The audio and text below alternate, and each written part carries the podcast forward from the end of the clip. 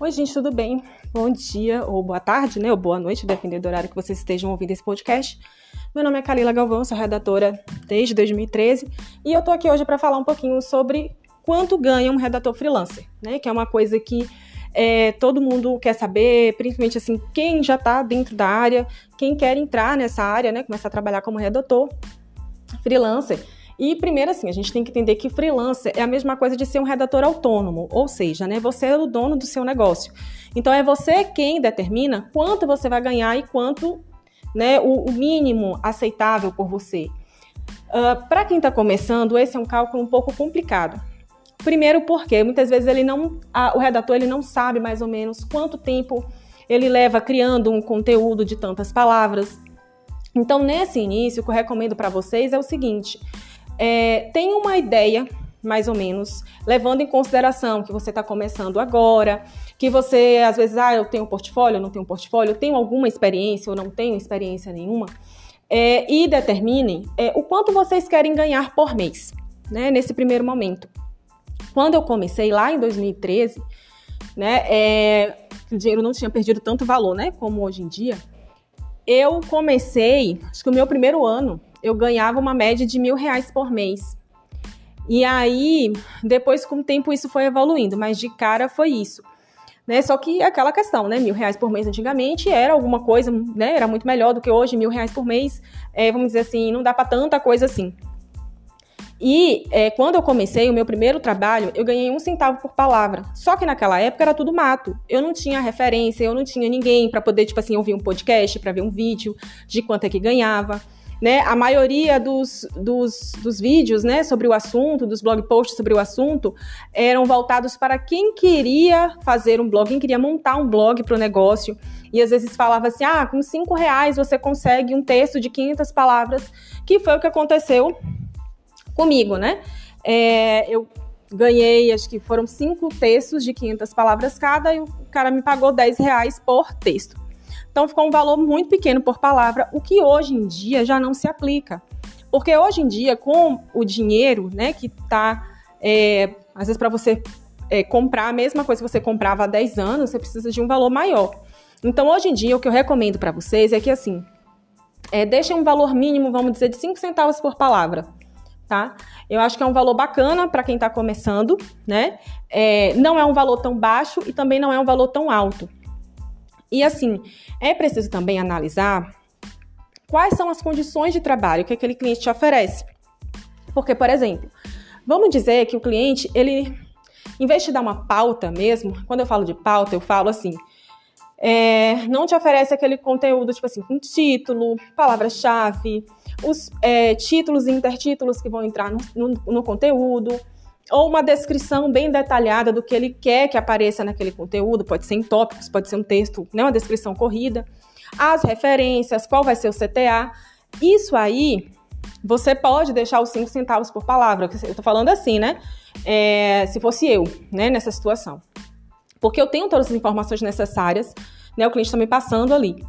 Uh, mas, se o cliente chega para mim e me dá só a palavra-chave e o título, aí a conversa já é outra, porque você vai ter que ter tempo para poder né, é, determinar, procurar as referências. E também a chance de ter ajustes é muito maior, porque você, como você não tem uma pauta bem detalhada sobre o que o cliente quer, acaba que às vezes você pode colocar ali informações que ah, o cliente falou assim: não, mas eu não queria que falasse muito sobre esse assunto, sobre esse tema. Ou então, tipo, ah, eu queria que falasse, mas não falasse dessa maneira, falasse de uma forma mais positiva, de uma forma mais negativa. Então, é aquela questão que, inclusive, eu não recomendo trabalhar sem pauta, tá? Uma pauta detalhada, porque isso pode gerar muito transtorno depois. É melhor você, tipo, cobrar menos, né? Os 5 centavos por palavra e ter uma pauta bem estruturada. Inclusive, se você já tiver um modelo de pauta, às vezes de um outro cliente que te mandou e você gosta, eu recomendo que você, né, o cliente às vezes ele não tem ideia do que é uma pauta, principalmente quando é cliente menor, né, de uma empresa que às vezes está ali, sabe que precisa do blog post, está terceirizando o serviço de marketing e não tem dentro da empresa ninguém para fazer esse serviço. Então, assim, é, essa questão de precificar, né, é muito é, é, um pouco complexa porque a gente tem que levar em consideração é, algumas variáveis, tá? Uh, e aí também, assim, tem a questão de você ser júnior, pleno ou sênior. Normalmente o sênior, ele tem mais de 10 anos de carreira, ele sabe, assim, né, é, fazer praticamente todo tipo de conteúdo que pede para ele, ele sabe fazer, ou ele pelo menos tem experiência naquilo, né? O pleno, ele já tem cerca de uns 5 anos aí de, de trabalho, de carreira, é, e ele conhece a maioria dos conteúdos e tal, mas ele ainda não tem aquela articulação para poder fazer tudo. E o júnior é aquele profissional que está é, tá começando agora, que é, né, tem uma média de um ano aí de carreira ou menos, ou, né, ou até cinco anos, é, algumas pessoas ainda consideram júnior, apesar de que essas, esses marcos temporais, tá, eles não são, é, vamos dizer assim, universais, né? Algumas pessoas podem ser, é, tipo assim, ter apenas dois anos de carreira, mas muitas vezes teve tantas experiências no marketing que é, às vezes consegue é, chegar no nível de pleno antes de completar os tais cinco anos. Por exemplo, eu tenho mais de 10 anos de carreira, só que eu não me considero sênior. Porque o sênior, além de ter o tempo de carreira, ele também tem que saber é, os mais variados conteúdos para poder né, escrever e tal, e eu não sei. Então, é, a, a questão da precificação também precisa levar em conta esses pontos. Outro ponto que é super relevante para levar em conta é a questão é, de como você vai precificar. Tá? Algumas pessoas eu prefiro precificar por palavra, algumas pessoas precificam por hora e outras pessoas precificam, por exemplo, por pacote de serviço. Tá? Eu já usei um pouquinho dessas três formas de precificar. A que eu uso mais é por palavra. A gente chegou a alguma notificação aqui porque eu não coloquei, acho que no. Pronto, já tirei aqui. A gente vai continuar. Uh, então, assim, ó. Eu gosto mais de precificar por palavra, porque eu acho mais justo, tanto para mim quanto para o cliente.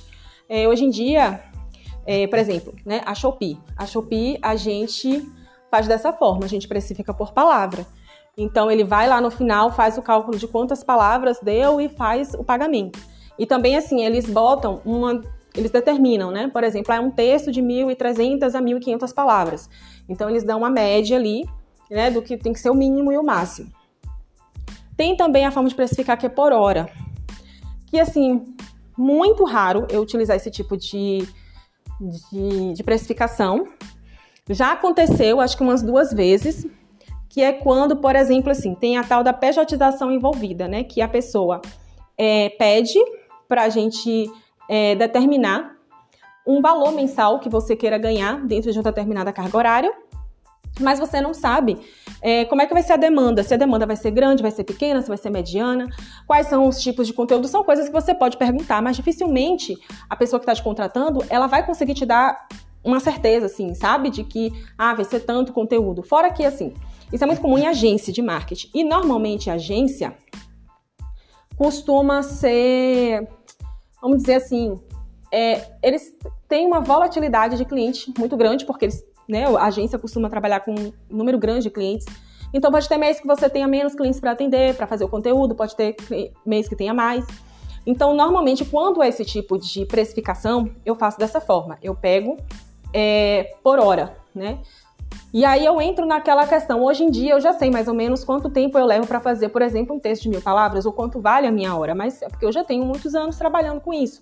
Mas para quem não sabe, né, assim, uma média, a pessoa pode chegar e é, fazer aquele, aquela, aquele tipo de precificação que eu falei com vocês no início do podcast, que é pegar o, vamos dizer assim, quanto você quer ganhar por mês naquele trabalho, considerando, por exemplo, aí 30, é 40 horas por semana, vai ocupar boa parte do meu tempo, né? Então, e aí eu vou, eu vou pedir quanto? Então você pode né, calcular em cima disso. E assim, tem a questão da precificação por pacote, que eu costumo utilizar né, bastante, mas aí eu envolvo também a questão do curso por palavra. Como é essa questão por pacote? Porque eu ofereço mais de um serviço, eu não ofereço só o serviço de redação. Né? Às vezes eu ofereço serviço de revisão de SEO, de conteúdo, o serviço de pauta, serviço de planejamento de conteúdo para rede social, de legenda para rede social. Então, acaba que é, quando o cliente ele, ele solicita mais de um serviço, eu entro nessa questão por pacote, mas é o que é que eu faço? Eu já tenho esses valores determinados, tá? De cada serviço. E aí, é, quando eu vou fazer o cálculo, aí, por exemplo, o cliente, ah, eu quero quatro conteúdos de mil palavras por mês. Pronto, aí eu já levei em consideração e tal, ah, mas eu vou querer um outro serviço. Então, quando o cliente me pede um outro serviço, normalmente eu reduzo o valor por palavra, tá? Eu diminuo um pouco, porque para dar esse, esse benefício, né? Poxa, ele está pegando um outro serviço na minha mão. Então, eu reduzo a quantidade de, por palavra, faço o cálculo desses textos com esse valor reduzido. Aí, digamos assim, ah, deu, não sei, deu 500 reais por mês. Só o conteúdo de blog. Uh, pra, ou não, é, deu 500 reais. Aí, mais aquele serviço X, tanto. Aí eu faço um valor, arredondo o valor e passo para o cliente. Então é o valor por pacote. Porque assim, também é bacana, porque você consegue se organizar bem, o cliente consegue se organizar bem, porque ele consegue determinar, né? Ah, eu vou precisar separar esse dinheiro X aqui todo mês para pagar o redator. Então, assim, tem algumas formas que você é, pode fazer, né, para poder precificar o seu serviço. E assim, é, é, muito difícil hoje falar assim, ah, um redator freelancer ganha X, porque é isso, depende de muitas variáveis, né? Eu, particularmente, já tive mês, né? Alguns meses de tirar, por exemplo, assim, mais de 10 mil por mês. Já tive, trabalhava que nem uma louca, mas já tive esses meses assim. É, assim, hoje em dia, vamos dizer assim, que a minha média de ganho, né, seja em torno de uns 5. Mas é, eu também só trabalho cerca de 4 horas por dia, 5 horas por dia. Então, isso é muito relativo. E, por exemplo, eu estou fechando um contrato com uma outra pessoa. Então, aí o valor já vai é, subir um pouco. Né? Então, assim, isso assim é um exemplo, tá, gente? Não é que eu ganhe isso, mas é, vamos dizer que seria uma média, né? Já tive realmente mês de tirar 10, né, 11 mil, mas isso não faz parte mais da minha realidade. Mas assim, eu acredito que esse valor de 5 seja uma média para quem está é, na mesma situação que a minha, né? De tipo ter mais de 10 anos sair de carreira, tem gente que ganha bem mais, obviamente, né? Eu tô falando assim por cima, porque eu realmente não sei dizer para vocês, não saio, né? Perguntando assim, ah, quanto é que você ganha? Quanto é que você ganha? Né? Mas eu acho que fica aí numa faixa de 4 a 5 mil por mês, assim, os ganhos dos redatores, sem precisar necessariamente trabalhar 40 horas e fora que é a questão de ser autônomo, né? Você é dono do seu tempo. Então, você trabalha a qualquer momento e a qualquer hora do dia ou da noite, o horário que for melhor para você. Então, para mim, muitas vezes vale mais a pena eu é, ganhar menos, digamos assim, e ter essa flexibilidade de horário, né? Porque vocês vão encontrar aí muito trabalho assim é, remoto, muito não, mas assim remoto que é CLT, né? Para redator. E eu, eu assim, para mim, especificamente, eu não acho que vale a pena. Teria que ser um valor muito bacana para eu abrir mão da minha liberdade de tempo e trabalhar né, é, com horários fixos. Então, se você está pensando em começar a trabalhar como redator, ou se você já está trabalhando como redator e acha que ah, eu não estou ganhando tão bem quanto eu gostaria e tal, leve em conta, né, é, esses esses aspectos para poder precificar o seu trabalho, porque realmente às vezes pode não estar tá valendo a pena, né? E aí pode ser o momento de você subir o valor que você cobra, até porque se a gente bota um valor muito baixo, e isso assim é comprovado assim pela neurociência, muita gente tem a tendência de achar que o serviço é ruim, porque é barato. Então isso pode dar também não, pode dar, pode dar um, um olhar não muito interessante do cliente para o seu serviço, tá? Bom, é isso que eu queria falar para vocês, né, nesse podcast. Espero que vocês tenham gostado. Qualquer coisa, mandem comentários, é, situações que aconteceram, né? Eu adoro ver nessas situações. E é isso, até o próximo.